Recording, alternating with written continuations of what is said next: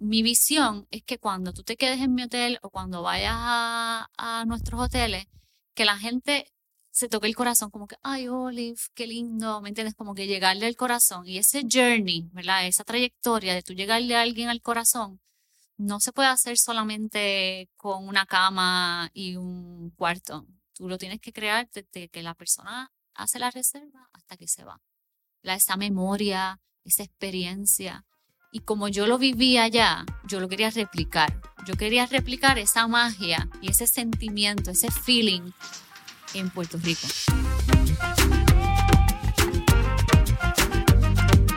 ¿Qué es la que hay familia? Mi nombre es Jason Ramos y bienvenidos a Mentores en línea, el podcast donde me siento con personas que han hecho las cosas de manera diferente para obtener resultados diferentes y que así tú puedas conocer quiénes son tus mentores en línea. Gracias por sintonizar el episodio de hoy y ahora unas palabras de las compañías que hacen este episodio posible. El episodio de hoy es traído a ustedes por la familia de Rompón Entregas.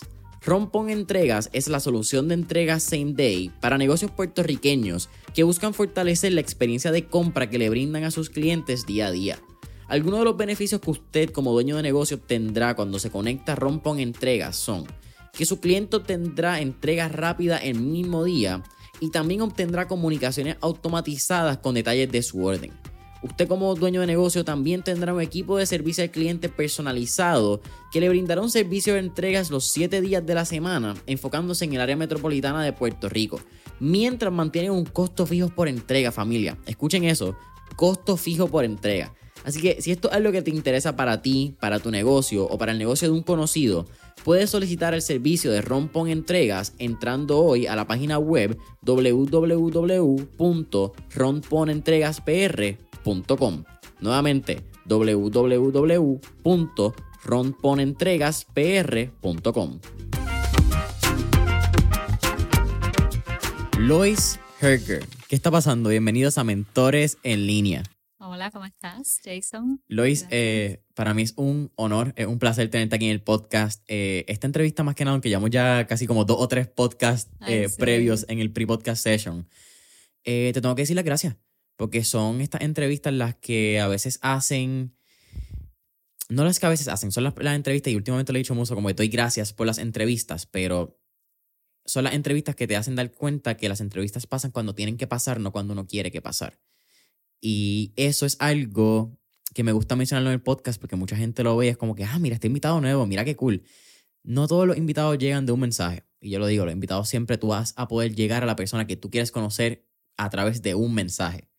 Pero no sabes cuántos mensajes tienes que enviar para llegar a esa persona correcta. No, me dijiste ahorita que tú me enviaste un mensaje en septiembre del 2020 y yo, ¿qué? Yo no te contesté. Yo contesto todos los mensajes. Así que, no, bueno estar aquí. Eh, me era una referencia tuya muy buena y te he estado mirando. Siempre veo, ¿verdad? tus videitos, escucho a las personas que entrevistas y es información bien valiosa. Hay que hacerlo, hay que hacerlo en Puerto Rico donde cada vez los medios son más y simplemente creo que aportar un granito consciente, un granito de un granito de arena consciente a a que podemos dar lo mejor de nosotros, a que hay gente que lo está haciendo y hay gente que nos vamos a poder identificar en el camino, quizás no necesariamente con el éxito, que es lo que me gusta hablar mucho, por las noticias, por las redes sociales, por la dinámica, vemos el resultado, vemos la meta. No el proceso. Y muchas veces con la meta no nos vamos a identificar, porque con la meta hay mucha experiencia, en tu caso vamos a hablar un poco de tu trayectoria, que toda tu trayectoria y todo tu proceso hacen posible esta meta. Pero si eh, rompemos, ¿verdad? Y empezamos eh, a disectar este proceso, van a haber muchos puntos donde la gente va a decir, yo estoy aquí. Yo estoy aquí, me está pasando esto. Siento lo mismo que sentiste. Viví eso. Es que no todo es color de rosa, ¿me entiendes? Y muchas veces, como mencionaste, en las redes sociales enseñan solo la parte bonita. Y la otra parte a veces no está lindo enseñarla, ¿verdad? Cuando estás en el estrobo o cuando no la estás pasando tan bien, no te va tan bien. En uno de tus podcasts alguien habló de failure y me encantó esa parte, ¿verdad? Porque tienes que fallar. No vas a ganar si no fallas. Tienes que intentarlo y no todo siempre te va a salir perfecto. Es la realidad. Hoy en día podemos hablar de muchos proyectos, de todo lo que ha sido Olive, vamos a hablar de OLB 55, eh, Florencia, aunque Firenze, Sí, ¿verdad? El nombre de la villa. Sí. Pero vámonos bien atrás, vámonos a los comienzos. ¿Cómo era Lois de joven y qué tenemos que entenderle tus años creciendo para conocer quién es Lois hoy en día? Yo siempre fui bien driven. Yo siempre de pequeña era una pequeña negociante. Yo si quería algo buscaba la manera, no sé, de hacerlo. Hace poco te hice una historia yo de pequeña que quería ir a Plaza Acuática y costaba 7 dólares. Y yo no tenía los means, mi familia no tenía los means, era clase trabajadora media, no tenía los means para que todas esas veces que yo quería ir a Plaza Acuática, que yo vivía ahí en Atorrey, pudiese ir. Y yo dije, pues yo tengo peluche, yo tengo juguetes, yo me voy a inventar una rifa de mi urbanización. Y yo iba puerta a puerta, una niña de 10, menos de 10 años. Y yo decía, si yo le cobro a cada una de estas personas y me invento una rifa, ponle un peluche, y yo le cobro un dólar a esta casa, un dólar por participar a esta casa, y hago ocho casas, ya tengo la entrada y entonces el ganador se regala el peluche. A mí no me cuesta nada el peluche, me lo regaló alguien, mi cumpleaños, era una nena. Y yo generaba 20, 25 dólares, iba con mi hermanita y decía, espérate, también si busco unas latitas de refresco tengo un descuento. Y así yo, desde pequeña, tenía esa, esa, como que esa habilidad, ¿verdad? Siempre fui self-driven, siempre fui trabajadora. Desde chiquita, y tú lo mencionaste ahorita, tú lo tienes en la sangre, la parte de, de ser empresario, pues yo también lo tenía en la sangre. Así que yo trabajaba, si mi papá tenía una carreta, yo iba y vendía, ¿verdad? Era vendedora pequeñita. Todo lo que tuviese que hacer con negocios, jugar monopolio, jugar a la banca, me pasaba con nenes, jugando guerra, jugando pelota, ¿verdad? Era bien activa. Eh, nunca fui una niña de muñecas ni de Barbie. Yo era como más, no sé, más tomboy. Eso, eso se te hace loco pensarlo hoy en día, viendo que tú también tienes un rol esencial, y vamos a hablar de eso con Fernando, eh, que es tu socio y tu esposo, para los que no conocen, pero ustedes diseñan todo. Tú tienes quizás un lado hoy en día más femenino, por utilizar Sí. la palabra, donde quizás tienes un tacto, tienes una conexión más con el diseño, con la moda, con las esencias. Y eso se te hace como que loco mirarlo, como que pensar que hoy en día eres así, pero no siempre fuiste así. Exacto. Yo empecé a ser así en la universidad. Cuando me fui de Puerto Rico, me fui a estudiar en la universidad a la Florida, a la Universidad de Miami, me fui becada. Yo siempre fui muy enfocada, siempre yo decía, ok, yo tengo que, ¿qué tengo que hacer para, para tener una educación? En ese momento la parte de ser empresaria a lo mejor no estaba tan presente, pero yo decía, ok, yo no voy a depender de ningún hombre, ¿verdad? Esa era mi mentalidad de chiquita. ¿Qué tengo que hacer? Ah, pues tengo que sacar buenas notas porque me, tienen- me tienen que dar una beca. Y me tienen que dar una beca para yo tener una educación. Yo me pagué mi propia educación, con beca y con préstamo, la combinación, y me fui solita y lo estudié y lo hice todo. Yo estaba en el Honor Society, yo podía haber salido a janguear, a todo esto, ¿no? Yo, yo era top students. Yo estudiaba, yo era aplicada, pero también tenía mi parte de, yo era voleibolista, yo jugaba, ¿verdad? Tenía la parte de deportes bien clara. Entonces, no, no es hasta que voy a Miami que, que, ok, tengo más el lifestyle de Miami y desarrollo un poco más esa parte de amiga, esa parte más femenina. Este, no sé, yo creo que, yo creo que yo puedo definir mi vida en antes de la universidad y después de la universidad. Cuando me voy de Puerto Rico es que yo abro un poco más los ojos. Mm. ¿verdad? Yo creo que acá yo, yo me crié bien, como en un ambiente bien de hustler, por decir así, ¿verdad? Yo tenía que buscar pon para ir a la escuela, eh, mi mamá nos daba a veces 20 dólares para almorzar toda la semana, éramos tres, y era como que, ok, pues dos pesitos acá, y bueno, entonces después pedíamos fiado, y este me ayuda por acá. Entonces, ¿verdad? E- esa, ese ambiente de nosotros tratar de siempre sobresalir, y, y de buscar, si quería ir al juego, tenía que buscar una amiga que me llevara al juego y que después me llevara a casa. Pues creó como que una, una persona diferente a cuando ya yo estaba en la universidad. En la universidad estudiaste mercadeo. Yo estudié mercadeo, hice un double major mercadeo, hice diseño gráfico, hice un minor este, publicidad, como que toda esa parte ¿verdad? creativa me encantaba. Por lo que vi, tu primer trabajo fue como Junior Brand Manager en Taco Bell. Sí. Y estudiaste mercadeo. ¿Eso siempre te gustó? Como que tú sabías que siempre ibas a estar por el lado de las marcas. Creo que estuviste un poco más en el lado del, del media, del buyer, más que nada, porque tú es, creo que tú tienes, ¿verdad? Tu comprador y tu vendedor. Pues Eh, yo estaba, o sea, yo me graduó en el 2001 de la universidad y para ese tiempo fue lo de las Torres Gemelas. Claro. Yo me gradué en diciembre. Y So, eso tú fue en viajaste a septiembre. Miami sin TSA en algún momento y luego tuviste que viajar con TSA. Exactamente. Y en ese momento la economía se fue. Yo no pensaba que yo iba a regresar a Puerto Rico. A mí me encantó estar fuera en la Florida. Yo veía muchas oportunidades allá. En ese momento yo veía como el mundo corporativo como mi norte, ¿verdad? Yo quiero ser una gran empresaria, yo quiero ser la CEO de tal compañía, el corporate ladder. Yo, yo veía, ¿verdad? Esa, esa carrera como mi norte, ¿verdad? Entonces, cuando pasa eso, no consigo trabajo Mm. vengo a Puerto Rico. Y digo, pues me voy dos o tres meses a Puerto Rico a ver allá con conexiones, conozco más gente. Y se me ofrece esa oportunidad, ¿verdad? Y me dan ese trabajo de Junior Brand Manager de Taco Bell. Era una compañía internacional. En ese momento se llamaba Young Brands. Reportábamos a Louisville, a Kentucky, por Kentucky Fried Chicken. Y entonces empiezo a trabajar ahí. Es una, era una, eras chévere porque empiezas, mi primer trabajo, empiezo en un mundo corporativo que te crea esta estructura de staff meetings, departamento de finanzas, vas a lanzar un producto, tienes que mirar los costos, eh, la parte del recurso humano, cómo el recurso humano nos daba actividades, nos motivaba, eh, te hacían evaluaciones, la parte operacional, tenías que trabajar con el departamento de operaciones y me enseñan todo este mundo de una corporación ya montada, establecida, yo pequeña, obviamente, viendo todo, me decían niña Lois, me recuerdo, porque era todo el mundo, era mayor que yo, todo el mundo estaba, no sé, en los 40 para ese tiempo, yo tenía 20, qué sé yo, 22, 23 años, tu edad. Entonces veo todo este mundo y todo el mundo era niña Lois, niña Lois, para arriba y para abajo. Entonces yo, yo llegaba temprano, yo me recuerdo que la entrada era 8 de la mañana.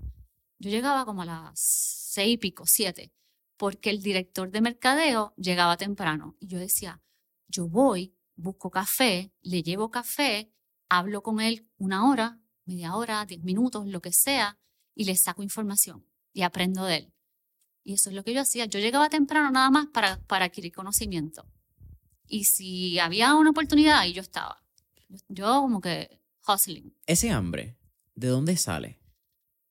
Yo creo que es como, no sé, viene de la sangre, no sé, es como natural.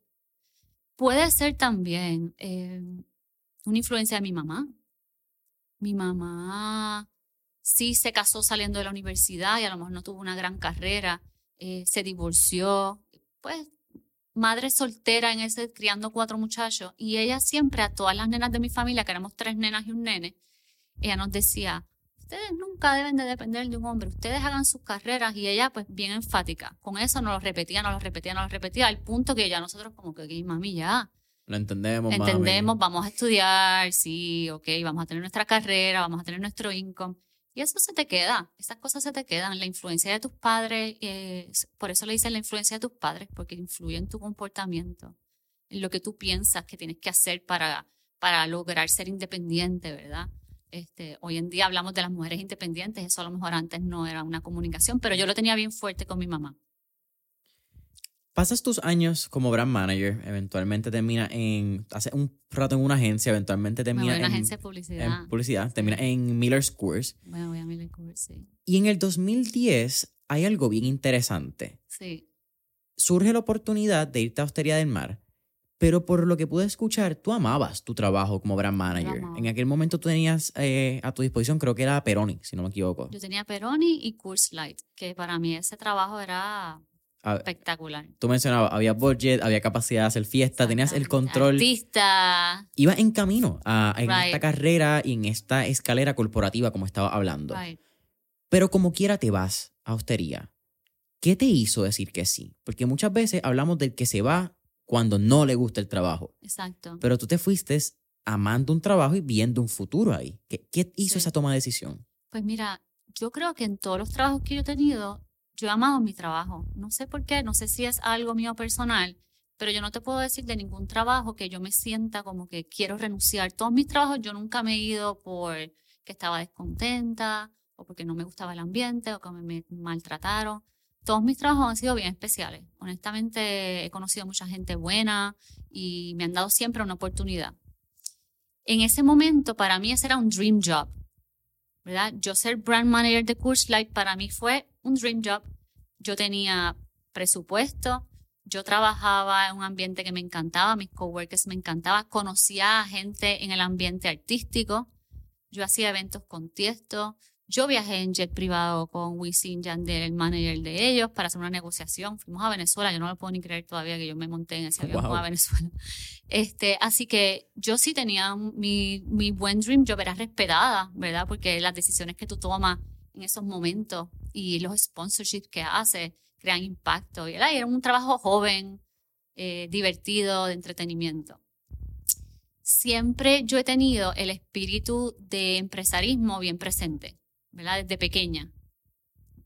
Yo creo que es porque yo siempre he podido como que producir mi propio, como self, self-sustain Yo soy self-made, ¿verdad? Yo, yo puedo mantenerme yo misma en la universidad. Yo me pagaba todo. Yo tenía mi trabajo uno los sábados, uno en la semana, trabajaba aquí y allá y yo me pagaba todo. Si no me daba, cogía una tarjeta, hacía mi beca, cogía mi préstamo. So, yo he podido dentro de todas mis circunstancias, manejarlas para poder sobresalir. Y yo lo vi como un reto, yo lo vi como que puedo tener mi propia empresa.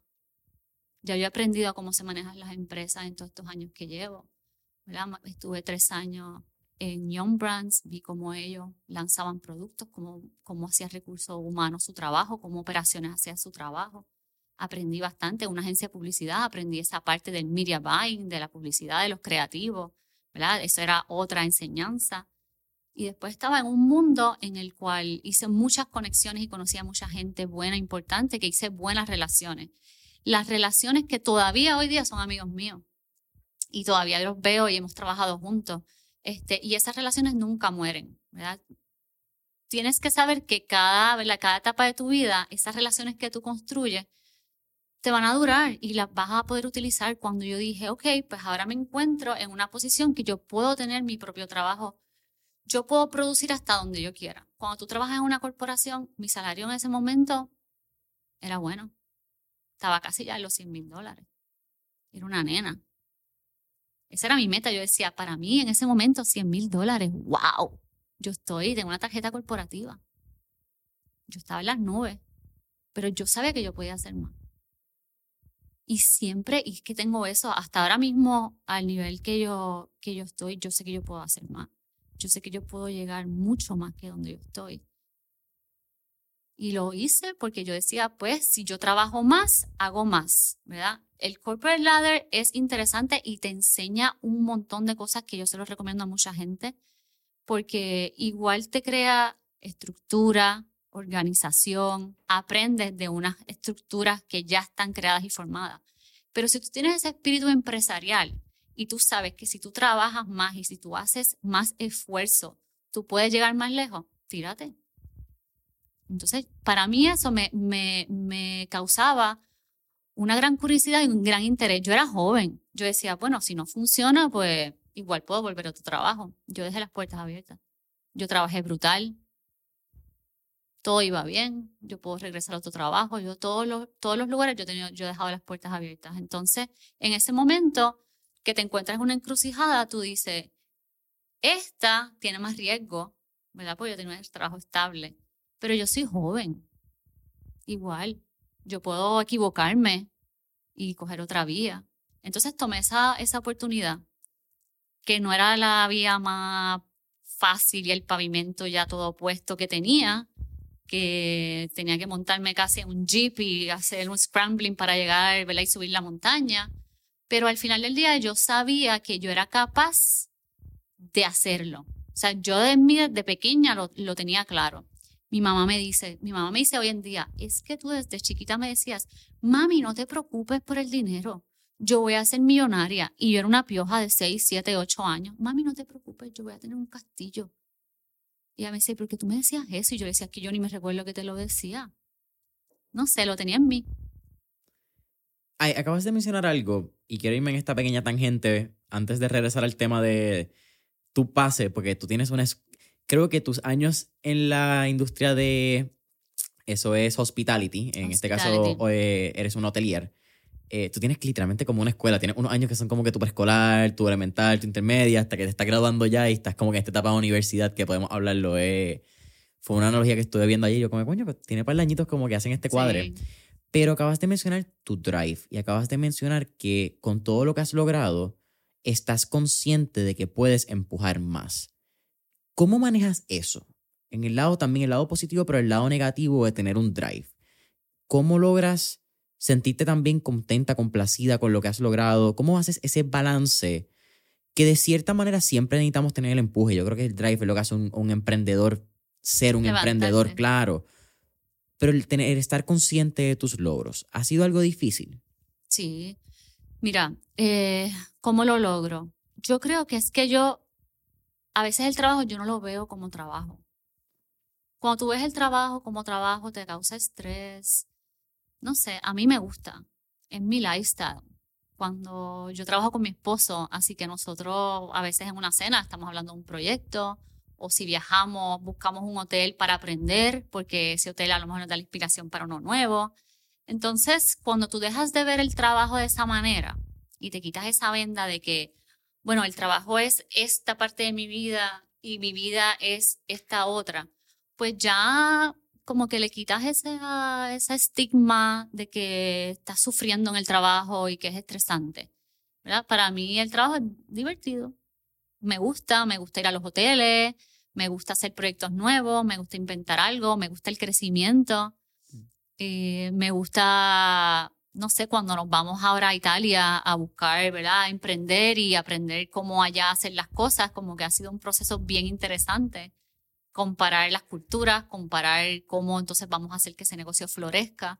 Así que mi mejor consejo es eso, no veas el trabajo nunca como trabajo. Es un estilo de vida, es algo que me apasiona y me gusta. Y aunque sí tengo mis momentos que digo, ya, hasta dónde voy a llegar, porque esto es demasiado. Hay días y hay días, no todos los días van a ser perfectos. Hay días que tú dices como que, ya no puedo más, los empleados, los problemas, la luz, pero hay días que tú dices como que, ok, hay algún momento que tengo que estar, no, no puedo seguir acelerando tanto. Pero hay otros días que, pues, es que el, camino es como así. El camino no es una línea recta, ni es un camino perfecto. El camino tiene altas y bajas, y las bajas, pues, estás, ¿verdad? Un poquito agobiado, estresado.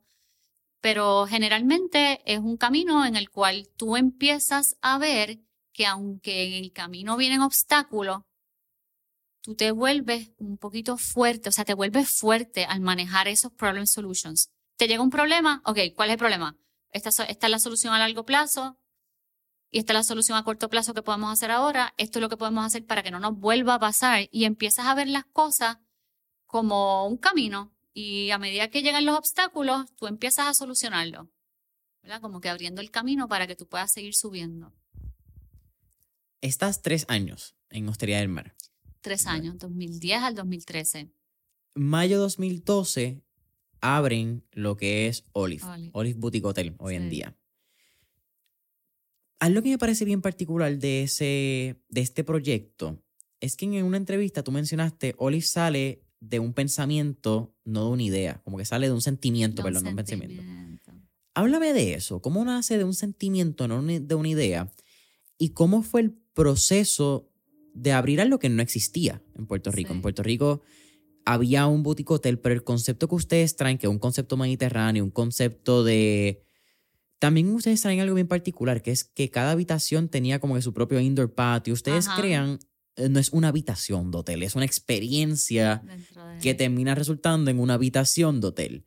Eh, ¿Cómo ese fue el proceso? Y también pues la educación del, del cliente, que yo creo que fue algo bien esencial en esos inicios de ustedes. Pues mira, eh, cuando mencionas lo del feeling y, ¿verdad? El sentimiento y la idea, en ese momento en nuestras vidas nosotros decidimos hacer un viaje a Europa. Yo siempre le digo a la gente que viajen, que viajen, no sé. te abre la mente, te abre los ojos. Nosotros fuimos a Italia, fuimos a Francia, fuimos a Marruecos, hicimos uno de estos viajes. En ese momento creo que era BlackBerry lo que había y mapa, o sea, no, no era como que Google Maps que te lleva. Entonces eran unos viajes bien, bien curiosos en el sentido de que de verdad que te los vivías completo, porque, no sé, era como bien exploratorio. Entonces, cuando nosotros llegamos a la Costa Amalfi y llegamos al sur de Italia y yo vi toda esa belleza, yo dije, es que me llegó al corazón. A mí me llegó al corazón todo ese sentimiento que, como que ver toda esa, ¿verdad? todos esos lugares mágicos, grandiosos. Y yo, es que yo quiero que mi lugar sea igual de mágico. Yo quiero causar ese sentimiento que te transporta a un sitio que de estar ahí tú te sientes te sientes bien, te sientes, no sé, la magia. Mi, mi, yo siempre le digo a, ¿verdad? a mi staff que nosotros, mi, mi visión es que cuando tú te quedes en mi hotel o cuando vayas a, a nuestros hoteles, que la gente se toque el corazón, como que, ay, Olive, qué lindo, ¿me entiendes? Como que llegarle al corazón. Y ese journey, ¿verdad? Esa trayectoria de tú llegarle a alguien al corazón, no se puede hacer solamente con una cama y un cuarto. Tú lo tienes que crear desde que la persona hace la reserva hasta que se va. La, esa memoria, esa experiencia. Y como yo lo vivía allá, yo lo quería replicar. Yo quería replicar esa magia y ese sentimiento, ese feeling en Puerto Rico, ¿verdad? Y me llevé ese, ¿verdad? Esa, esa inspiración. Y al momento que nosotros dijimos, bueno, pues, pues vamos a crear un hotel porque tenemos una propiedad y, ¿por qué no? Ya tenemos la experiencia de administrar Hostería del Mar. Pues me fui por esa línea de crear un concepto diferente, mediterráneo, me había encantado ese sentimiento que tuve allá. Y no quería crear solamente una cama, como dicen por ahí, head on a bed, ¿verdad?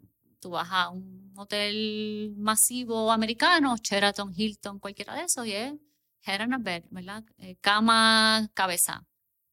Yo quería crear una experiencia y quería crear, un, no sé, un tema, algo que la gente llegue y diga, ¿dónde yo estoy? Este lugar, ¿verdad? Qué bello. Y adentro de tu habitación y que tú salgas a tu terraza y tengas, un outdoor shower privado en piedra y todos estos artefactos que trajeron de allá, que se sintiera diferente. Entonces el concepto de boutique hotel acá no estaba tan definido como lo está hoy día. Yo me recuerdo todas las entrevistas que nos hacían y esa era la pregunta, ¿y pero qué es un boutique hotel? Y yo, wow, un boutique hotel, pues mira, que no es un hotel como los hoteles que conocemos, ¿verdad? Usualmente las marcas americanas vienen a Puerto Rico, no es al revés, las marcas puertorriqueñas de hoteles no van a, a, expandirse internacionalmente, es muy raro. Entonces, lo que nosotros conocemos, pues son ese, tipo de hotelería o guest house en ese momento, que eran más mom and pops. Pero el intermedio, que tiene las amenidades y toda la parte exclusiva este, de un hotel grande, pero el trato y la personalidad de uno pequeño. Entonces, eso era el nicho, el medio que nosotros entramos. Y en verdad, Oli fue un, fue un hit desde el principio. Nosotros abrimos ese hotel en el 2012 y en el 2013 yo estaba en Londres agarrando un premio como mejor boutique hotel del mundo. Eso fue como un, no sé, una gallinita de oro que plantamos allí. Me voy a adelantar un poco también el episodio, porque si ustedes ganan 2013, ustedes después también ganan, creo que en 2014, un premio de eh, Boutique Hotel. Y después, hasta en el 2018, tú ganas en San Juan Travel, si no me equivoco la revista, ganas Hotelier del Año y Best Small eh, Boutique Hotel. So, Olive todavía sigue produciendo resultados y sigue produciendo premios. Sí. Lois ha crecido mucho más allá de, de Olive. Son 11 años, fueron de 15 habitaciones, ahora mismo tiene sobre 120. Ha sido un proceso bien grande. Vamos a hablar de ese proceso porque hay muchos eslabones que nos falta todavía comentar. Pero si tú pudieras decirle algo a esa Lois de hace 11 años cuando estaba abriendo Olive, ¿qué sería? Yo le diría que use su drive para seguir creciendo, que el camino no va a ser fácil, que van a llegar obstáculos y momentos en ese camino que vas a sentir que te quieres ir, que quieres quit, que quieres renunciar. Y años, puede ser años, no, no, ¿verdad? la, la trayectoria no es una línea recta, como dije anteriormente. Y a veces esa trayectoria tiene una nube negra arriba. Pero son cosas que tienes que pasar para llegar a donde quieres. No puedes tener el cuero suave. Honestamente, en el mundo de los negocios y si tú quieres ser un empresario con la capacidad o con el andamiaje que yo tengo ahora, no puedes, no puede ser todo suave. Tienes que, ¿verdad? Yo digo el cuero duro porque que lo tienes que tener así. Los problemas no te pueden afectar de la misma manera que te afectaban antes las situaciones y lo que se te presenta en el mundo de los negocios no lo puedes ver de la misma manera que lo veía antes. Lo tienes que ver a veces un poco frío, tienes que tomar decisiones a veces fuertes, a veces te tienes que enrollar las manos y entrar en el negocio, a veces te puedes relajar y puedes dejar que todo el mundo la fluya. Entonces, esa comunicación de yo decirle a una Lois jovencita de que va a pasar por todo este oleaje de tiempos buenos, tiempos malos, tiempos huracanados, tiempos de pandemia, eh, yo le diría que utilice su drive y que nunca, nunca, nunca lo deje, nunca lo deje ir, porque en realidad esa es la gasolina que ha impulsado todo. Yo a veces le digo a Fernando que yo soy la gasolina y él me la está guiando, y es que es así. Este, el, el drive es bien importante. Yo pienso que es como que la parte clave que ha hecho que nosotros hemos, hayamos brincado tan alto. Tiempo huracanado, 2017. Algo que vi y eso no lo sabía, ustedes ya tenían la propiedad de, lo que hoy en día es OLB. Ajá, estaba en construcción. En el 2017 estaba en construcción, exacto. Se me fueron volando todos los paneles. Háblame de eso, porque algo que sí que me parece bien interesante alrededor de tu historia es que en los tiempos donde time has gone tough, you've been tougher. Right. ¿Qué pasa en María? Porque en María, aparte de que tienes que recoger cable, la historia de que ustedes le compraban el stop and go comida porque eran los dominicanos que estaban abiertos, me parece espectacular porque es también la historia, como tú la cuentas, de como que yo nunca hubiese comido ahí, pero fue esa gente quien metió mano y me resolvió en el momento. ¿Por qué seguir en un momento donde estaban construyendo, atrasó los planes Dios sabe cuántos meses, estaban manejando inquilinos cuando no habían comida, no había agua, peleando con diésel. Sí. Y no teníamos que hacerlo. Honestamente, yo miro hacia atrás y yo. Y ya hacerlo. Yo, yo podía haber cerrado y cobrarle al seguro business interruption. Como muchos negocios hicieron. Como muchos negocios hicieron. De hecho, él, eh, eh, fue una decisión. No sé, yo creo que, yo creo que yo estoy programada para, no importa que sean momentos fáciles o difíciles, I'll, we'll take it. Nos afrentamos a ello, lo miramos, ¿verdad? Y como que lo, sobrepasamos. Em, yo creo que cuando tú vienes de, y eso tiene que ver mucho a lo mejor con mi trayectoria y cómo fui criada, cuando tú vienes de un mundo en cual no te dan todo y no todo está puesto en bandeja y tienes que trabajarlo, cuando vienen momentos así, es tu naturaleza. Ah, pues, ¿qué hay que hacer? ¿Qué hay que hacer? Ah, diésel. Pues, ok, tú conoces a alguien que vamos a. Que hay que, que hay que echarla de esto, que hay que buscar comida, que hay que buscar internet, que hay, o sea, que hay que hacer para esto. Vamos a limpiar. ¿Qué, ¿Cuántos empleados nos quedan? No nos quedan ninguno. ¿Cuántos se pueden quedar aquí a dormir? ¿Quién tiene esto? Bueno, o sea, es que resuelve. Es, es como, tienes que cambiar el, el mindset. Tienes que cambiarlo y la habilidad mía y a lo mejor de Fernando también de, de poder hacer ese switch de war mode y entrar y hacer así y meter mano es que ya yo lo tengo lo tengo porque es que porque porque me crié en un ambiente que tenías que pelear por lo que tú tienes ¿verdad? y cuando tú eres self-made esa esa naturaleza no sé es innata te sale ¿verdad? se activa ese chip de pelea de guerra, de, ok, vamos a pasar esto, ¿qué hay que hacer? Traigo este punto porque ya estamos hablando de OLB, OLV en español. Eh, que se pronuncia OLB, ¿verdad? OLB. Ok, yo, Pero a veces yo también le digo OLB. Ajá, no, y creo que también Ay, no sé si en mi generación que abreviamos palabras con. Ajá, eso mismo es. es como que yo a veces digo Olive, entonces de momento es como que Olive, aquel, pero Ajá, este. Correcto. Me gusta como con el 55 lo distingo. Exacto. El, 55 sale porque es el número de, del edificio. Mira, el 55, y es bien curioso, y te pregunto ahorita qué episodio es este. porque la, la calle Aguadilla, donde está Ajá. Olive, es 55, ¿verdad? Olive está localizado, calle Aguadilla 55. OLB está en la calle Barranquita 55. Wow. Y nuestra villa en Italia es 555. Wow. Una cosa bien loca. Cuando yo adquirimos la propiedad, yo no sabía el, ¿verdad? la dirección y cuando lo vi yo, ay, el 55. Sí, como que te persigue, es la numerología. Sí. Interesante. Sí, bien interesante. ¿Sabes qué significa o no? Eso lo buscamos ahorita, entonces por Vamos curiosidad, a, ver qué... Yo he tratado de buscar, pero como que no le encuentro el meaning. Yo, en mi mente es algo. Si veo una propiedad y tiene el 55, yo. Está para nosotros. Sí, sí, sí, es- esa es la que es. Esa es. Eh, Esa hay es. un 55, un 54, no quiero a 54, no la quiero nivel, es esa 55. no, esa no es la de al lado.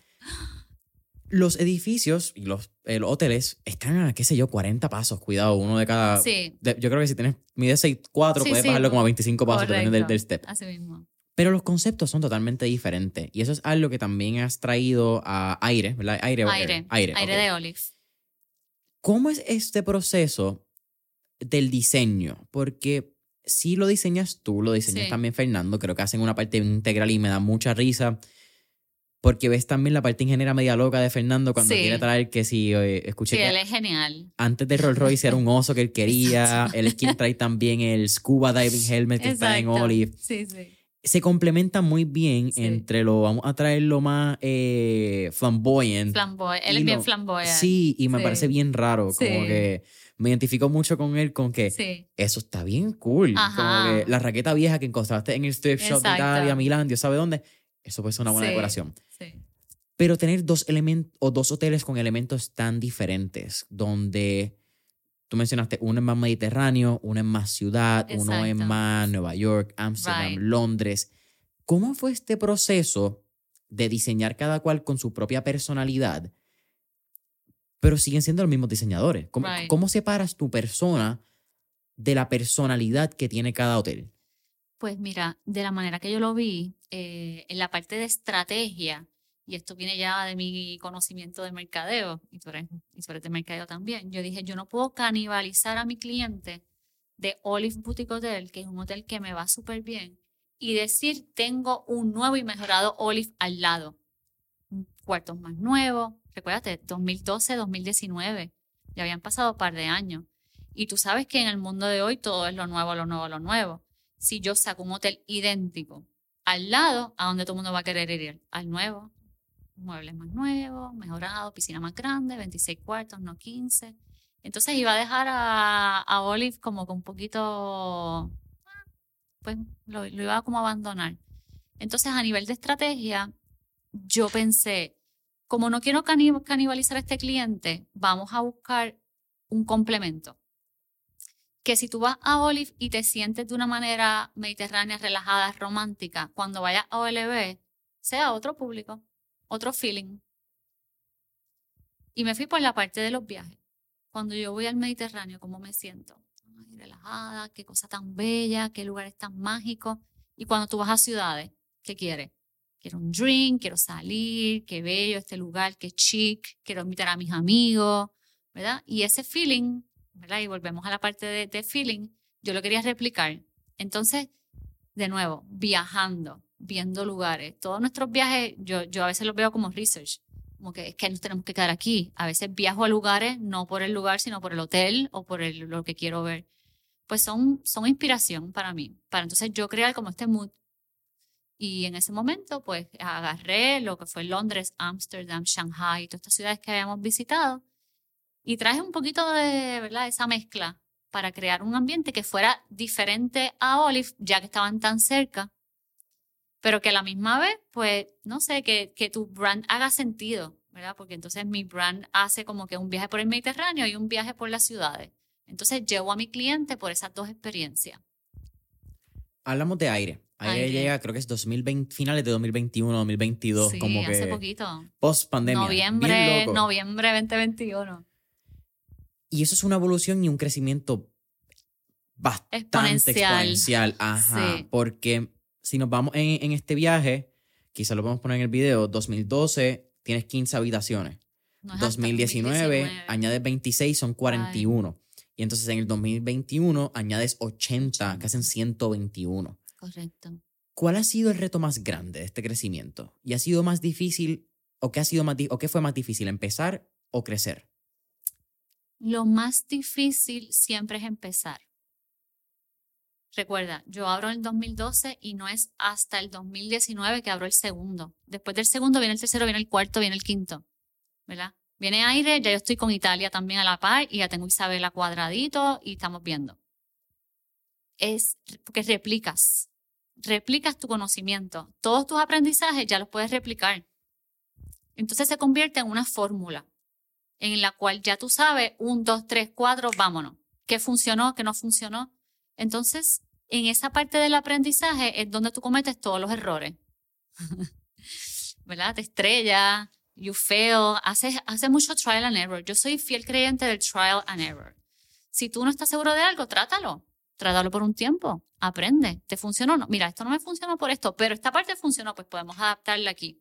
Entonces, en esa parte de crecimiento tienes mucho trial and error, tienes mucho aprendizaje, cometes muchos errores, entiendes al cliente, qué es lo que le gusta, tus empleados, formas tu equipo, tu equipo de trabajo. No es lo mismo ahora mismo, por darte un ejemplo, mi departamento de finanzas antes era una controller y un outsource CPA. Ya yo tengo mi propio departamento de contabilidad con cuatro personas súper capaz. Tengo una firma de contables que me tienen todo organizado. Yo veo los números claramente en of month, yo veo mi profit, yo sé cuánto vendo, cuánto tengo que tweak para seguir creciendo. Antes yo no lo tenía, yo misma ahí, ¿verdad? Porque tú haces de todo. Cuca Gómez, yo sí, sí. yo. Yo hacía frondés, yo, Fernando le echaba agua, la gente pasaba por el hotel y Fernando echándole agua a las matas. Y era como que, ¿por qué le está echando a la mata? Él es el dueño. Y nosotros, y yo ahí cargando la maleta y haciendo el check-in, no nos importaba. Hoy en, hoy en día, a veces yo voy al hotel y yo, ay, me encanta hacer el front desk. Y me miran como que, ay, me encanta hablar con la gente, me encanta estar en el front desk y estar ahí. Ya no lo puedo hacer tanto como antes, pero recuerdo esos momentos como, como algo tan lindo, ¿verdad? En esa etapa de crecimiento y de tu estar como que montando tu propia compañía y haciendo todas estas cositas, haciéndolo todo tú mismo. Este, y como ya lo sabes hacer, lo que tienes que hacer ahora es replicarlo y buscar las personas adecuadas. Eso es clave y eso es a lo mejor lo más difícil. Tú montar tu equipo de trabajo y gente que por lo menos pueda hacer una mini tú o un mini Fernando o son sus propias personas, pero que tengan que compartan esa, esa, esa visión que tú tienes. Así que sí, definitivamente lo más difícil es al comienzo. Lo que tú has hecho es que tú también has identificado en qué áreas tú te quieres especializar y en qué áreas tú puedes delegar o puedes eh, asociarte con personas. Y lo hiciste tanto en Raya como con Sage, si no me equivoco, con Mario Pagan. Eso también habla de unos sistemas y unos Standard Operating Procedures, SOPs, que, que uno tiene que establecer para poder replicar, que es lo que acabas de mencionar. Por lo que también me cuentas, porque no quiero hacerte la pregunta sin traerlo a, colación, es que tú hacías mucho. ¿eh? la Cuca Gómez. Eh, Nosotros teníamos al principio el restaurante, hacíamos las bodas. Yo vendía las, las bodas, yo las vendía yo mismo. Fue difícil salirte de esa posición de reconocer, ok, para crecer tenemos que delegar y en el proceso también establecer estos sistemas. ¿Qué recomendación tú le darías a alguien que quizás está en esa etapa de empezar a delegar, empezar a crear estos sistemas porque están buscando replicar el modelo de negocio que tengan actualmente? Mira, esto es un consejo que yo le doy mucho ¿verdad? a las personas que están cerquita mío, que a veces lo veo haciendo cosas, yo le digo eh, cosas del salario mínimo. Yo le digo, y te voy a dar un ejemplo de alguien bien cercano a mí, que es mi hermanita, es, otra, ella es empresaria también, como yo. Tiene líneas de ropa y le va muy bien y tiene tienda. Y a veces yo la veo a ella abriendo cajas y yendo al correo a enviar su, sus pedidos del online business. Le he visto que tiene un showroom y ella misma steaming la ropa para llevarse toda la ropa a New York para hacer sus shows. Y yo le digo, deja de hacer las cosas que tú puedes poner a alguien a pagarle lo que sea, yo le digo, deja hacer las cosas del salario mínimo, porque es que tu tiempo, yo le, digo, imagínate que tu tiempo cuesta 100 dólares la hora y le pongo un número. Imagínate que tu tiempo cuesta eso. ¿Tú de verdad quieres ir, abrir la caja, puesto, ir al correo y gastar 100 dólares la hora en eso? ¿O quieres pagarle a alguien para que haga eso y tú haz cosas de valor? Invierte tu tiempo en cosas de valor, en cosas de crecimiento. Invierte tu tiempo en crear, en crear cultura para tus empleados. Hasta a veces ese tiempo que tú le dedicas a alguien es más importante que tú hacer, qué sé yo, colgar la maleta, hacer la caja, llevarlo allá. Deja de hacer esos trabajos que tú puedes sublease, subcontratar, para que puedas hacer cosas más grandes. En el, en el área de los restaurantes, cuando nosotros empezamos y teníamos la parte de eventos y de restaurantes, hostería y en Olive también tuvimos dos o tres años manejando esa parte, yo me di cuenta que los restaurantes y los eventos conllevan mucho tiempo. Mi tiempo, mi tiempo era 80% F&B, que es food and beverage, y 20% hotelería. Yo le dedicaba todo mi tiempo a eso. Cuando ese no era, el, no era el negocio original. Ese no era mi negocio. Ahí no estaba el profit mío. Sí, porque profit and food and beverage tampoco es... Es bajo. Ajá. Cuando tú analizas eso, tú dices, eh, espérate, el profit del food and beverage no es tan alto. Y mi tiempo está el 80% allí. Porque yo no busco a alguien, uno, que le apasione, le apasione el food and beverage. Que ya tenga, que, que sea bueno en lo que hace. Que sea un complemento para mí. Y que me dé negocio, a lo mejor no me voy a ganar tanto cuando lo, ¿verdad? Pero, pero yo puedo coger ese 80% de mi tiempo y ponérselo a lo que sí me genera. Y ahí, cuando nosotros hicimos ese tweak y comprendimos eso, es que yo me disparé. Porque eso fue el 2015-2016. Entonces, nosotros que somos buenos, Fernando, ingeniería, construcción, desarrollo, yo marketing, crecimiento, ideas nuevas. Experiencia. Crear experiencia. Entonces, cuando haces eso, ahí es que te das cuenta que puedes multiplicarlo. Con tus empleados, ahora que hablas de, de cultura, algo que no sé hace cuánto tiempo fue, pero tú que decías hace unos meses ya, es que ustedes tienen como el Olive University. Olive School, Olive sí. School.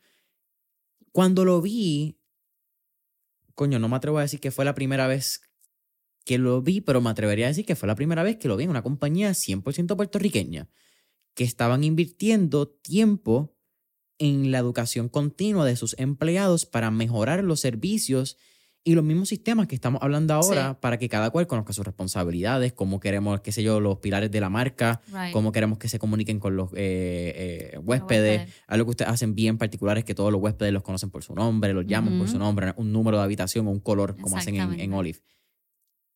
¿Por qué nace el- la idea de hacer el, el Olive School?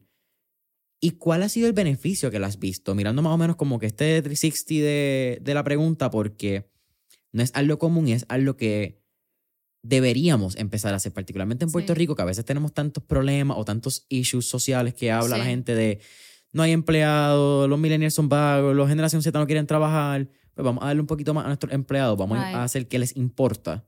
Y eso nos va a dar un retorno a nosotros, que para el fin y al cabo es menos turnover de empleados. Sí. So, ¿Cómo ha sido eso? Mira, el tema de los empleados, yo creo que hay, hay como dos eras, antes de la pandemia y después de la pandemia. Ok. Todo cambió después de la pandemia.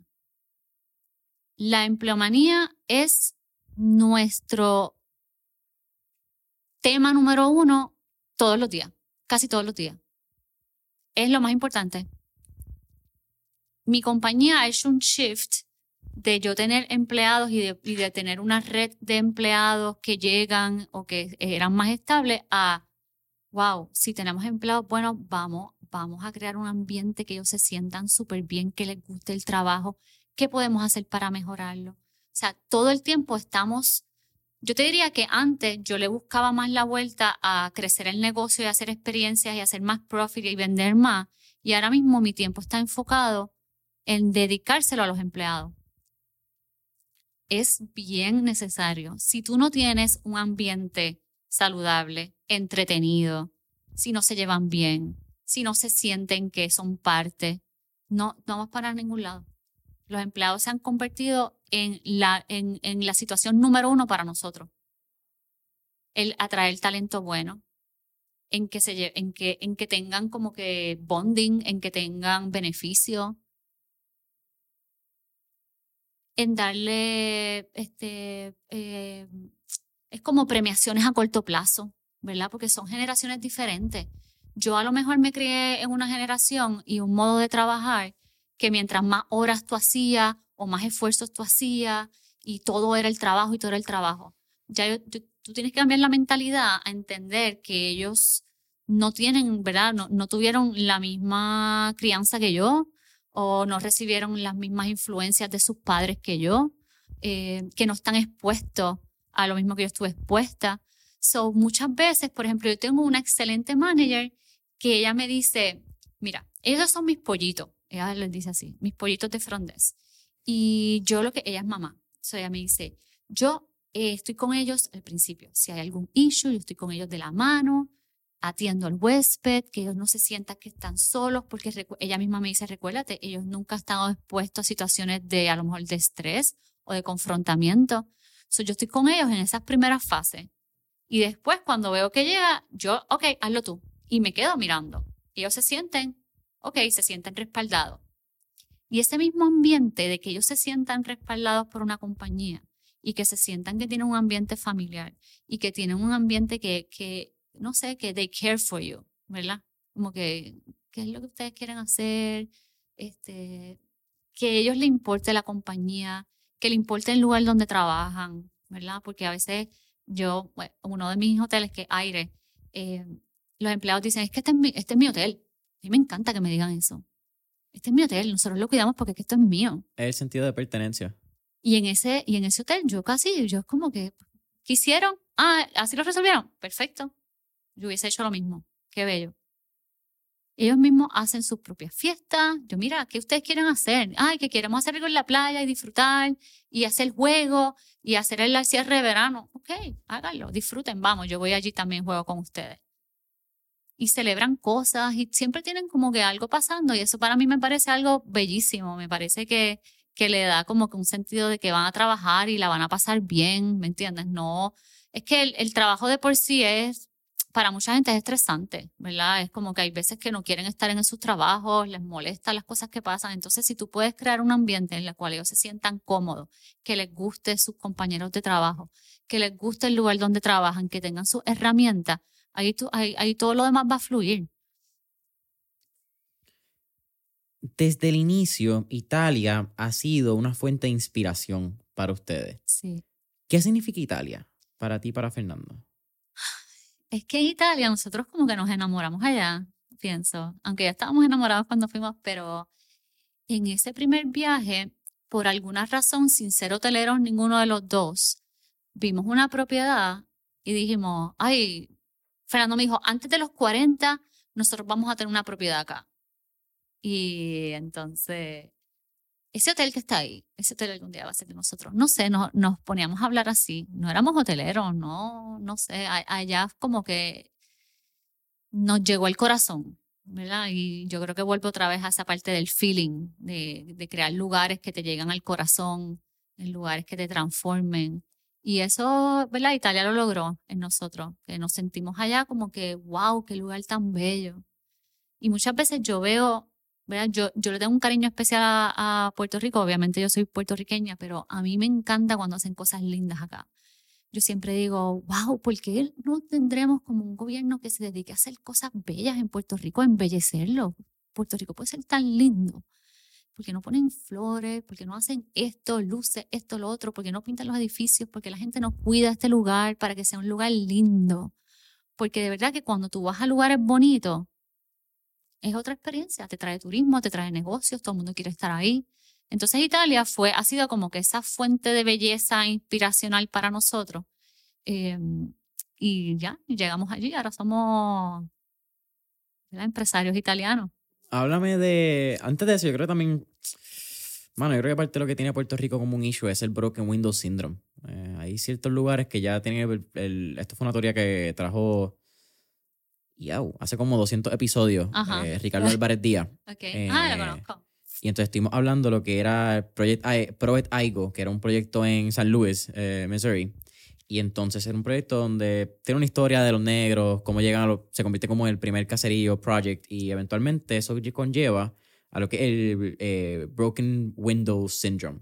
que es que si ya tuve una ventana rota, y que no han arreglado, pues porque yo no voy, porque yo voy a cuidar algo que no está cuidado. Y entonces eso es algo que se sigue, entonces de momento una ventana, son dos ventanas, el ascensor, el Todo se ve mal y ya es normal, es normal. Eh, entonces eso es lo que hablamos en ese episodio que me trae mucho al, lo, lo traigo a colación porque creo que Puerto Rico tiene mucho de eso. Sí, Eh, hay un edificio abandonado, pues, No importa. porque no importa, porque ya está, así que, el- Right. que haya otro al lado no hace diferencia porque ya este está y no lo habían arreglado. Y, y los ojos también se acostumbran a sí, esto. sí, sí. Quiero que Se sepas. convierte en normativa ver Normal. graffiti. Normal. Eh, Y, y te das cuenta cuando te vas por periodos largos a otros lugares, que tu ojo se acostumbra a otra belleza y después llegas y tú dices, diantre, de verdad que todos estos edificios, uff, que muchos abandonos hay, ¿verdad? Que poco cuido.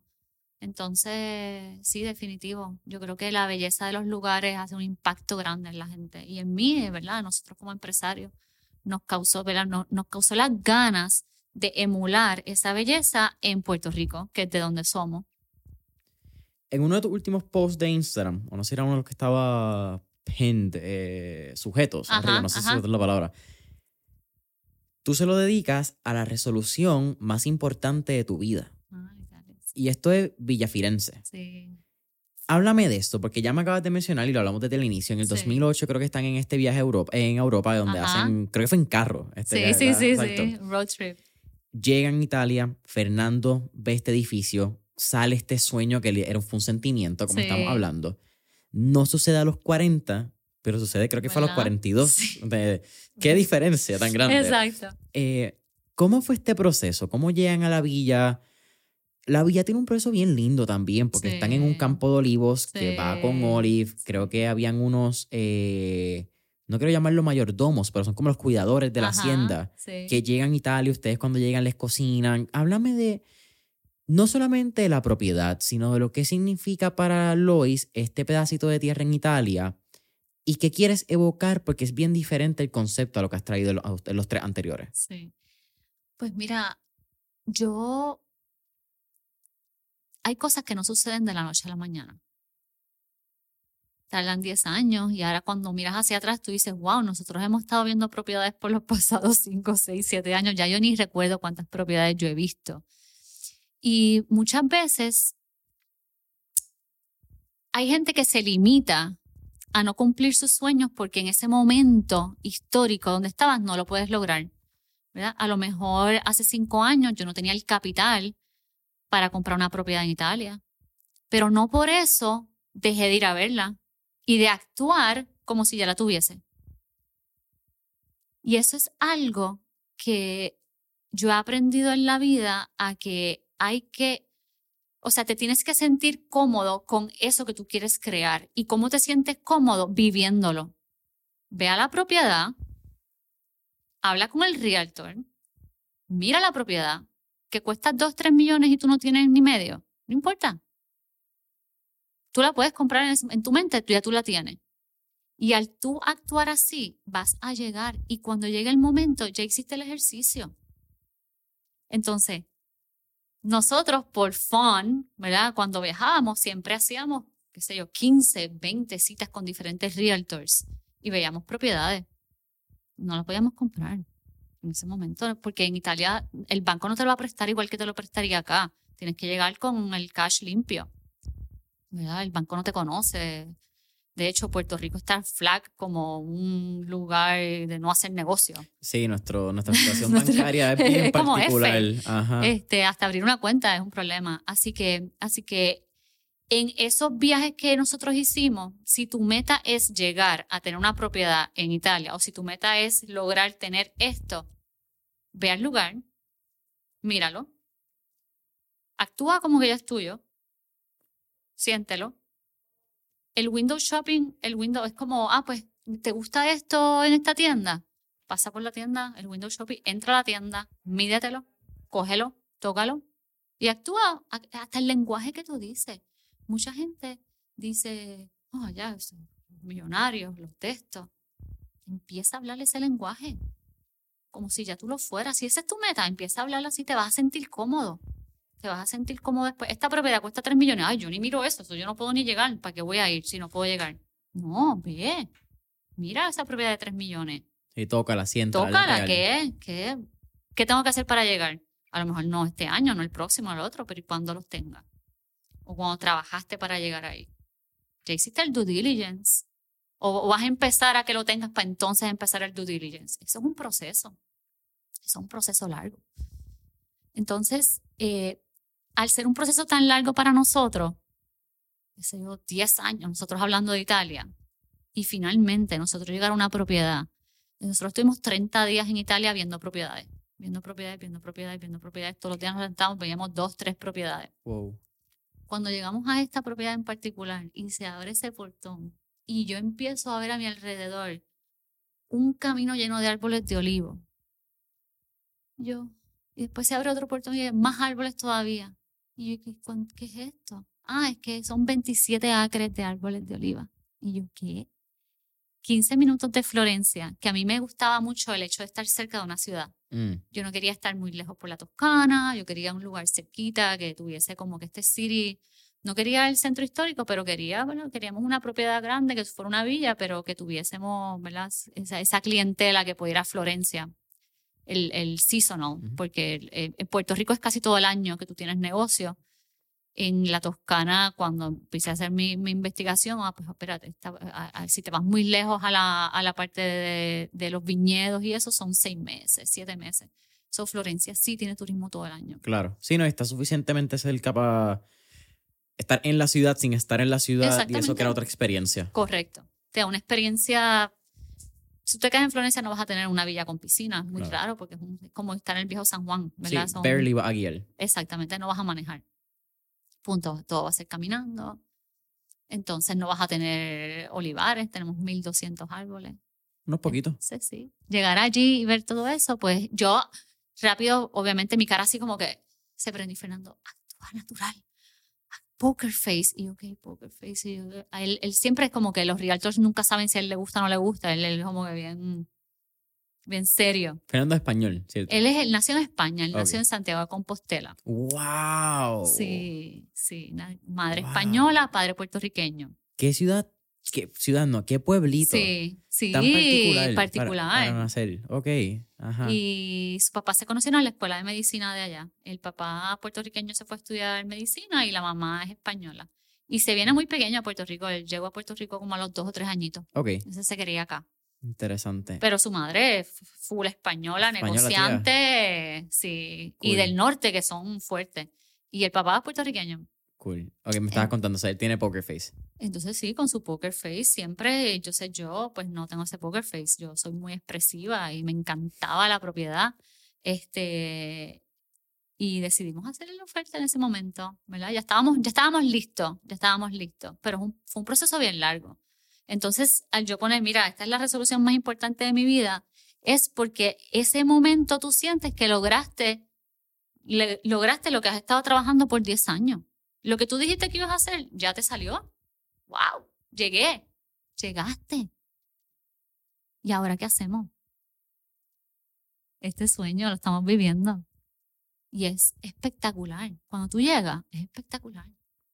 Ahora tengo otro problema, que entonces tienes otro sueño. Entonces, ay, ¿ahora qué vamos a hacer? ¿Verdad? Ya, ya lograste esa. Pues entonces ahora tienes que hacer otra, otro sueño, ¿verdad? ¿Dónde vamos ahora? ¿Qué vamos a hacer? ¿Qué otro país? ¿Nos quedamos? ¿Qué más hacemos? Esa es parte del drive que estábamos hablando. Exacto. Sí. Oviedos. Parte de lo que sale con, también con todos los eh, árboles de oliva que acabas de mencionar, que son 1200. 1200 árboles. Es que también está en proceso de lanzamiento el aceite de oliva. Sí. de oliva. Háblame eso, porque uno me parece espectacular. Creo que con la marca podemos Ajá. hacer como que sooner rather than later podía suceder. Sí. Pero el hecho de que de momento llegó, ustedes estuvieron en la temporada de recogido, hay Sí. videos en tu página donde se ven, Sí. el- son como unas sábanas, ¿verdad? Literalmente como que los tumban. y- Unas redes. Ajá. ajá.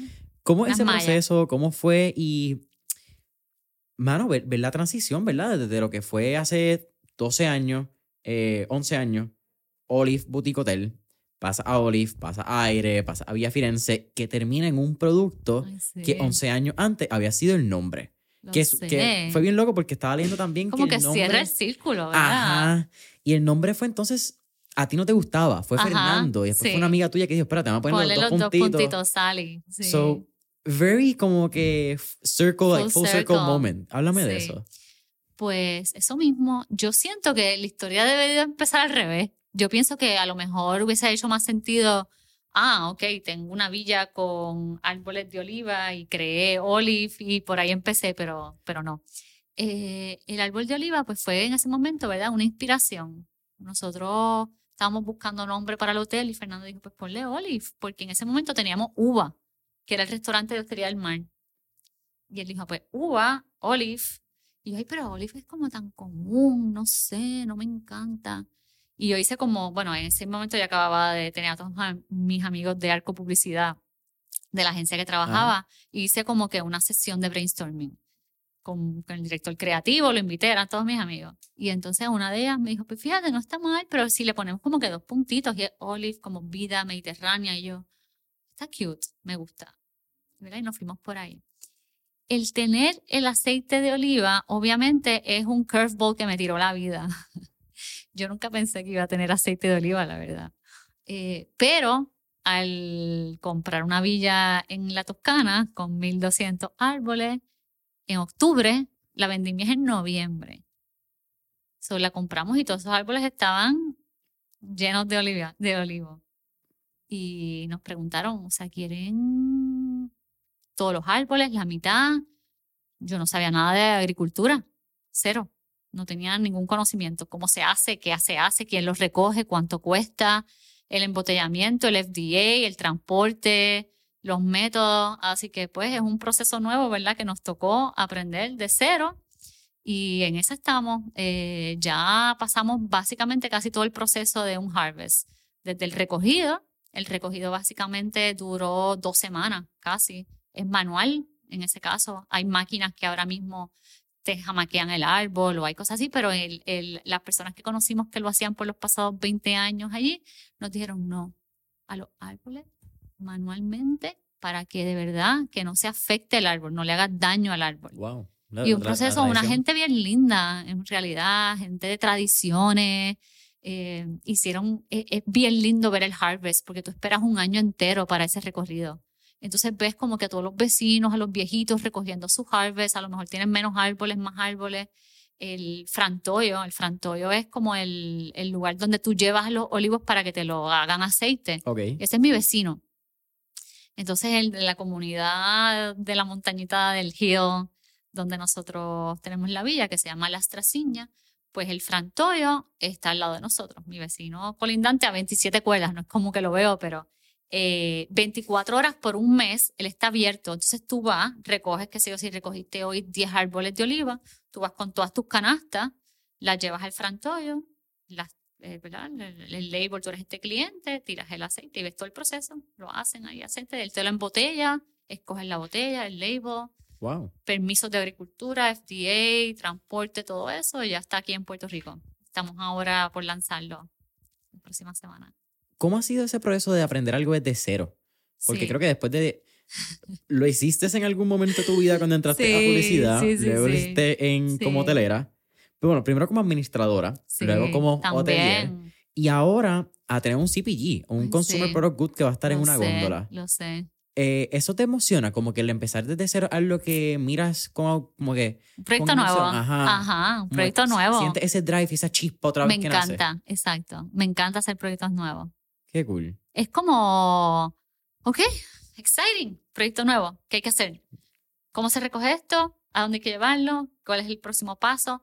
Obviamente, como te dije, el proceso nuevo siempre es lo más difícil. El año, este año con la vendimia, ya esto está down. Yo hice errores con este. El label yo lo tuve que reimprimir, pues no pasó el FDA y tuvimos que quitar todos los stickers y volverlos a pegar y se tardó yo no sé cuánto el transporte y no nos dejaron XYZ, hice tres tamaños, ahora no voy a hacer tres porque imagínate, ahora tenemos como que tenías que hacer tres labels, tres empaques. Entonces, aprendes del proceso.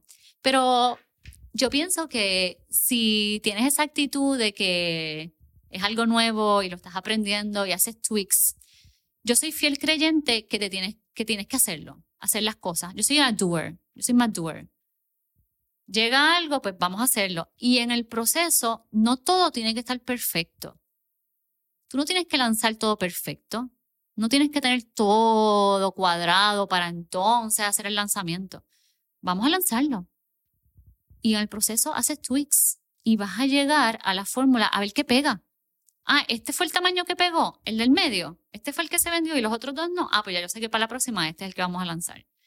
el, diseño no fue el ideal y el website no estaba listo y que lánzalo, vas a aprender del proceso. En el, en, en el proceso de tu lanzarlo y de que llegue al consumidor y que sea la acogida, ahí tú puedes ir trabajándolo también. Mucha gente peca en que, no, no, yo no estoy lista. Yo no estoy lista para hacer esto todavía. No tengo una oficina. No tengo como que los clientes, no tengo, tengo solamente uno o dos clientes. No puedo, todavía no lo puedo hacer porque no estoy, no está todo como yo quiero que esté. Si no, tienes que esperar a que todo. Y, y si después eso no era lo que tú pensabas. Y si tenías que hacer como que tres tweaks para llegar. Tuviste que esperar todo este tiempo para entonces lánzalo, aprendemos en el proceso, haces los cambios, miras a ver qué es lo que a la gente le gusta y qué no, y ya. Próximo. Lois, casi terminando Mentores en línea, eh, hemos hablado mucho de tu esposo, Fernando. De Fernando. Fernando es bastante behind the scenes. Súper, eh, sí, sí. yo, creo que sí he No tiene ni cuenta de Instagram. Sí, eh, yo creo que si he visto una oración o dos de él en alguna entrevista es mucho. Sí. Pero ¿cómo ha sido trabajar con él? Eh, ¿Cuál ha sido también la lección más grande que ha aprendido de Fernando? ¿Y qué recomendación le tendrías a cualquier persona que está emprendiendo en pareja? Pues mira, eh, seleccionar a la persona con quien tú vas a, a emprender es casi como seleccionar un esposo, porque es una persona que tiene que estar contigo en momentos buenos, malos, difíciles, de ganar, de perder, de support, de que uno no está tan bien y necesita el apoyo del otro o al revés. O sea que el seleccionar esa persona va a ser una de las decisiones más importantes que tú puedes tomar como emprendedor. En mi caso, nosotros dos trabajamos muy bien juntos. Él tiene sus, su fortalezas y su trabajo y, yo tengo las mías y nos complementamos muy bien. ¿verdad? Yo, yo gracias a Dios tengo como que una personalidad un poquito más high y él es más tranquilo. Entonces, ¿verdad? Esa combinación nos ha ido, nos ha ido muy bien. Nos respetamos mutuamente. Nosotros podemos estar en reuniones y ante, nosotros tenemos ya 150 empleados. Ante, ante nuestro staff, nosotros siempre estamos bien conscientes de vernos como uno, ¿verdad? A lo mejor yo no estoy de acuerdo con algo que él dice, pero yo nunca voy a, posicionarlo a él en, una luz, exacto, inferior. Nunca lo, lo, voy a bajar. Yo después puedo decir, mira, mi amor, yo creo que esto lo podemos trabajar de esta manera mejor con el staff, porque, pero, pero ante todo el mundo nosotros somos una, una entidad, ¿verdad? Y estamos con la misma visión. Trabajar con él para mí es muy fácil. Honestamente, no tengo... Él es una persona que me inspira. Él es una persona que me inspira y que admiro mucho. Él tiene un work ethic bien, bien, bien lindo en el cual él trabaja con sus empleados. Él es ingeniero civil y si tú lo ves a él, él está en la construcción, sudando con ellos. ¿Quién puede apalear más rápido? Y él está con ellos allí. Y si ellos están trabajando en Italia, que nos llevamos a empleados y estamos haciendo la piscina nueva, él está ahí con ellos. Y hace el trabajo con ellos. Y le busca materiales. Él, él, él, dentro de, ¿verdad? de nuestra dinámica, él tiene un rol muy importante también. Y es que él tiene una pasión bien grande por el real estate. Mm. Y él, aunque estemos, yo por lo menos, yo, yo hago él como el, el, yo a veces le digo a él como que él es el que run and break things y yo estoy detrás de él recogiendo las piezas. Y él mando y poniéndolo lindo. Exacto. Así que es como esa dinámica. Es, bastante literal, porque él está rompiendo las paredes y a ti te toca arreglarlas. Literal. Entonces, él va corriendo, pero él, él ¿verdad? No es... Él va abriendo el camino. Pa, pa, pa, ok, pues este proyecto, este proyecto, vamos a hacer esto, vamos a hacer esto, y yo tengo que ir detrás de él ahí organizándolo. Pues, ok, pues esto es lo que tenemos que hacer, esto va por aquí, vamos a administrarlo de esta manera, vamos a contratar gente aquí. ¿Me entiendes? Es una dinámica interesante en ese sentido.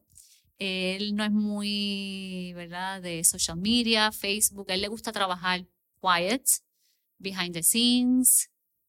Él casi no, ¿verdad? Él va a las propiedades y él está activamente trabajando, pero él en la parte de al frente, él no, ¿verdad? No le gusta. Sí, él pasa por la puerta ahí de, de OLB y tú ni siquiera sabes que es Fernando. Se fue por atrás, hizo otras cosas, qué sé yo qué, pa, pa, pa, pero... Entró, salió, comió y tú ni lo viste. Y no lo viste. Y Qué ni cool. hablaste con él. Qué cool. Lois, Sí. ya casi terminando mentores. Bueno, ahora sí terminando mentores en línea. Al final hacemos cuatro preguntas de fuego. Así que estamos ready. Dale. Vamos allá. La primera. Si tuviéramos la oportunidad de estar en esta película de Back to the Future y tener un DeLorean. ¿a ¿Un qué-? Un DeLorean, el carro de la maquinita Ajá. del tiempo. Ok. ¿A qué época, década o periodo histórico te gustaría ir y por qué? Wow, qué bueno está esa pregunta. Yo volvería a la época. Ay, es que eso es de fuego. Tantas épocas que quiero regresar. Yo iría cuando yo era, cuando yo era pequeña, honestamente, yo iría a esa parte que fue como que de mi crecimiento. Y como tú dijiste ahorita, me hablaría a mí misma y me diría un montón de cosas de las que he aprendido hoy día. No sé, me diría como que it's gonna be worth it, va todo a estar bien, todo ese drive que tiene, it's gonna pay off. Vas a pasar por situaciones altas, bajas, pero you're gonna make it. Segunda pregunta. Tenemos un playlist en Spotify que se llama Mentores en línea, el playlist, donde tenemos todas las canciones que motivan y pompean a nuestros entrevistados y entrevistadas. Así que con eso dicho, ¿qué canción motiva a Lois Herger? Ay, pues tú sabes que a mí es al revés. Yo necesito música como que Alina Varas Ok. que me relaje. ¿Verdad? Escucho algo así inspirational, tranquilo, la pongo en la mus en mi radio, en mi carro y es esa tranquilidad, esa paz que es donde mis ideas fluyen. Qué cool. ¿Mencionaste a quién? Alina Baraz. Alina Baraz, Alina. B-A-R-A-E-Z. Tiene una música hermosa. Esa es nueva, esa, esa ahorita la escucho. Sí. ¿Sabes lo que me- por alguna razón me gusta hacer? Una los invitados se van y dan canciones nuevas. Alina Baraz. Me quedo con esa Me encanta ese playlist. Ya verá. Tercera pregunta. ¿Qué tres libros les recomendaré a nuestra audiencia? Wow, todos los de Simon ah, Sinek. Sinek. Ajá. De verdad que pienso que son libros como que me han, no sé, me dan muchos insights. Eh, pienso que también, yo me leí la historia de Steve Jobs y me encantó. Todavía hoy día estábamos hablando, ¿verdad?, de esa historia de él. Eh, no sé, pienso que él empujó mucho esa compañía y su visión y cómo logró las cosas. Así que ese libro fue fascinante para mí. Este, y otros libros que estoy comprando recientemente, nunca los he terminado, honestamente, como que tengo tres libros de él y no los he terminado, pero. Ay, se me olvidó el nombre de él. Él está en Instagram. Ah, Gary. Gary Ah. Gary. Gary V. Tengo todos, casi todos los libros de él. Y siempre agarro conocimiento de él, como que necesito entender algo. También de los millennials, porque honestamente, pues yo no, yo he, tenido que adaptarme mucho Es que tú a la estás cultura en un de él. año bien particular. Es Tu año- particular. es tu como año que de nacimiento tengo- ha sido como que. Yo creo que del 75 al 80 ustedes lo metieron en esta botella y Sí. la han bandeado de lado a lado. Right. Porque ustedes ni son los X, en un momento fueron que sí los seniors. Tengo como que algo de millennial, millennial, algo de allá, ajá. algo de aquí. Entonces, eh, esos insights mucho, yo trabajo con mucha gente joven. Yo tengo, ¿verdad? A cargo muchos empleados jovencitos. Entonces, por ejemplo, Gary Vee me da muchos insights de él, de ellos. Simon también. Como que para entender puntos de vista. Yo entonces lo, vi- lo, lo, vi- lo vivo, lo leo y aprendo. Como que, ah, ok, mira, él lo dijo. Ya lo estoy viendo acá, ya sé qué hacer. Boom. Luis, ¿cuál es tu última pregunta? ¿Cuál sería tu último tip o recomendación para nuestra audiencia? que sean doers, que sean doers y no le tengan miedo a fallar, hagan las cosas. No hay shortcuts. Honestamente, yo te puedo decir que yo trabajo, que le he puesto la hora, que no se llega fácil a ningún sitio. Hay gente que quiere lograr las cosas. Ay, cinco, seis, lo traté por tres meses y no me funcionó. Es que no son tres meses, no son tres meses, son años, son horas, son días tienes que amanecerte y si tienes que trabajar muchas horas las vas a tener que trabajar, pero si eres passionate about it, de verdad, míralo como un míralo como un como un ejercicio. Tú quieres estar ripped, tienes que ir al gym, tienes que comer bien, tienes que hacer, tienes que hacer el trabajo. ¿verdad? No hay shortcuts, no lo hay. Por lo menos en mi experiencia, yo no los he tenido. Yo llevo 12, 13, 14, 15, 16 años. Tú también me dijiste que empezaste a trabajar desde los 13 años. Así que no los hay, tienes que ¿verdad? hacerla ahorita. put in the work, put in the hours. Y yo creo que Yes. al final del camino, no importa cuánto tiempo uno lleve, uno siempre va a ser un overnight sensation 10 years in the making bajo un montón Right. de ojos. Hay algo que la gente dice como que hay overnight success. 10 year overnight success, porque el overnight no fue. Hay uno de cada mil que a lo mejor tuvo una suerte y le soy, pero eso no es todo el mundo. Sí, y últimamente yo he estado bandeando mucho con que la suerte es más timing. Sí, Mucha gente habla de Séneca, uno de estos pensadores del estoicismo, decía que la suerte es cuando la preparación coincide con la oportunidad. Y yo estoy bien de acuerdo con eso. Pero hay mucha gente que no tiene ni la preparación ni la oportunidad. Lo que tiene, lo que Sí. tuvo fue timing. Eh, Timing. una Sí, suerte. idea correcta en el momento correcto. Yo conocí una vez a un billonario y yo le pregunté, ¿cómo tú hiciste eso? Me dijo, yo tuve suerte. Y yo, ¿qué? ¿Cómo que suerte? Y él, pure luck, pure luck. Y yo, ¿cómo que pure luck? What are you saying? ¿Me entiendes? Y hay gente que tiene suerte. Yo, yo me considero que tengo suerte. Honestamente, yo pienso que a mí todo me ha ido muy bien. No es que todo está perfecto. Pero ha sido una mezcla de lo que mencionaste. Preparación, agarrar las oportunidades cuando te pasan por al frente, ¿verdad? No dejar que el miedo o otras emociones como que digan, no, no, no, eso después, después. No, montate. Así que sí, la combinación de estar preparado, ¿verdad? De hacer el legwork y de tener la suerte de que esa oportunidad te llegó. Boom. Lois, gracias. No hay otra palabra, Ah, ¿verdad? Agradecido por tu tiempo. ti. Eh, agradecido por tu tiempo, tu conocimiento, todo el valor que brindaste a la audiencia y porque hicimos la entrevista posible. Sí, Eh, gracias. siempre- Te admiro mucho, de verdad te conocí hoy y me encanta lo que estás haciendo. Pienso que para ser una persona tan joven has logrado mucho y te deseo, ¿verdad? Un mundo de éxito. Lois, gracias. A ti.